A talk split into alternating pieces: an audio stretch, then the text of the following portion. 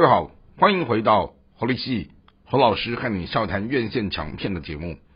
今天和大家聊的这个作品，它曾经是一部畅销的小说，后来在二零一五年的时候被瑞典拍成了电影。然后呢，这个作品在呃二零一七年的时候，美国的索尼影业公司把它买下了版权，重新再经过编剧润色，最后请到了。两度拿到奥斯卡金像奖影帝的超级大戏精汤姆汉克斯来担当撑起这一部戏的擎天柱，叫做超难搞先生。好，那超难搞先生这部戏呢，它的故事情节，如果我们把它还原到日常生活当中的时候，我们会很直觉的以为看到是恶邻居，但事实上有一些难搞的恶邻居。你实际的去亲近他啊，然后去认识他了以后，其实也就发现这些人心人性的背后，他们都有一些不为人知甚至感人的故事。那故事主要就讲到这个呃主人公他呃他的太太死去了之后啊，然后让他这一生就萌生了那种厌世的那种心。然后他就一直想尽各种办法，什么退休之后要及早去结束自己的生命，但每次要给自己的生命做了断的时候，都会有一些意外的插曲让他死不成。好，然后甚至于还弄巧成拙。好，比方说想跳跳到什么铁轨里面去被火车碾死，最后还意外他救活了一个人啊什么之类的。那最关键的是。呃，他每次想要做这一些寻死的动作的时候，刚好他的呃社区里面搬来了一个非常热情的一个移民邻居哈，叫玛丽莎这个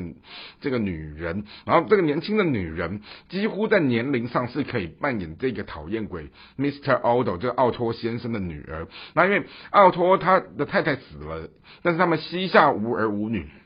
所以某种程度扩大的来去解释的时候，它好像变成是一个再生的啊，它以以邻居为结构单位的这样的一个延伸版的再生家庭。好，那这个玛丽莎，因为她呃一个女人哈，移民到美国来的时候，她又有三个小孩，忙不过来，好，然后老公又受伤啊，什么之类的东西，又不会开车啊，然后以至于她常常要去拜托这个讨厌鬼老头子的时候，而这个讨厌鬼阿公。嗯，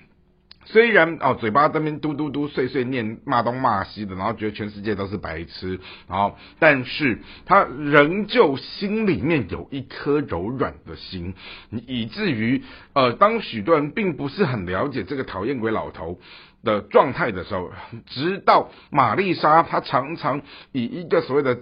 敦亲睦邻的概念，甚至于他不得已去拜托这个讨厌鬼邻居的时候，才发现到这个外表看似冷酷的人，他其实什么刀子嘴豆腐心，其实呢面恶心善，好是这样子。好，那慢慢的故事在随着开展的过程当中，又遇到了有一个跨性别的送报生，而这个送报生是以前这个讨厌鬼哦奥托先生死去的太太，哦索尼娅以前在学校当。老师的一个学生，而这个学生呢，他因为性别身份认同的问题，然后导致他在这个社会跟家庭当中没有容身之地。然后是因为这个老师用爱接纳他，以至于他这个老师死了以后，好师丈，他他认出了师丈来。那我刚刚前面有提到，因为奥托他膝下无儿，然后太太又死了，他其实一个什么孤单的老人，又遇到了一个跟他的。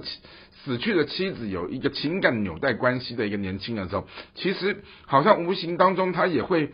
转而以一种爱屋及乌的心去疼爱这个跨性别的孩子，然后呢，他最后也在许多助人的过程当中帮助了这个孩子，帮助了他的邻居，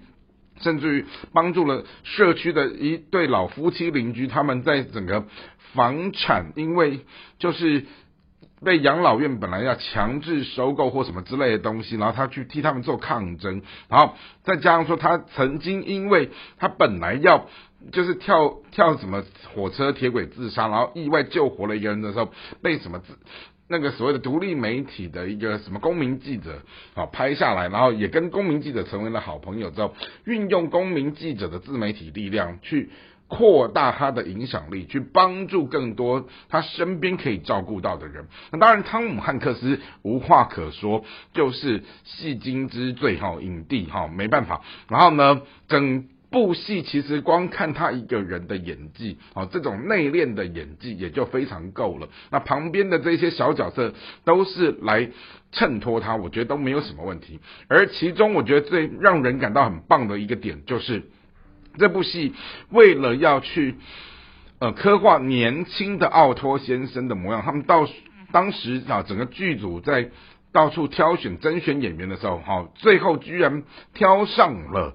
汤姆汉克斯的小儿子楚门汉克斯，然后楚门汉克斯基本上以一个汤姆汉克斯二点零的这样的一个啊完美基因血统啊，他根本就不用演，也不用经过什么特效化妆，他直接上去就是他爸爸年轻时候的模样。好，那再加上说这个新人好搭着老爸的肩膀哈，踩着巨人的肩膀上去的时候，好父子同台演出，好即或可能就是出生之赌这样上来露脸，但是也都给了四方观众相当好的印象，因此《超难搞先生》这一部戏在二零二三年的二月十号，应该是差不多台湾的元宵节档期上映的时候，它其实也创造了相当不错的票房。好，那当然这种所谓的新年春节票房这个东西一定是强片，好危机四伏。但是光靠这样的一个老戏精把整部戏撑起来，我觉得呃那个整个是值回票价的。因此，我们常会说，可恨之人必有可怜之处，甚至于，好，我们常假如说一个超难搞的人，他背后你回到他的人心人性去抽丝剥茧的时候，你都会看到他里面有一些相当纤细、相当温柔的一面。那这也就是让我想起以前我在念博士班的时候，我有一个老师就很像这个超难搞先生。好，表面上是一个冷面杀手，表面上是一个非常严格的老师，但是。当你在跟他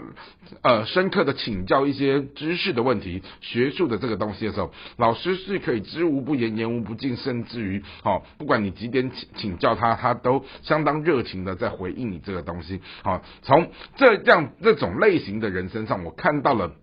我明白了一件事情是，那种超强冷的冰箱，它必须要有一个超级。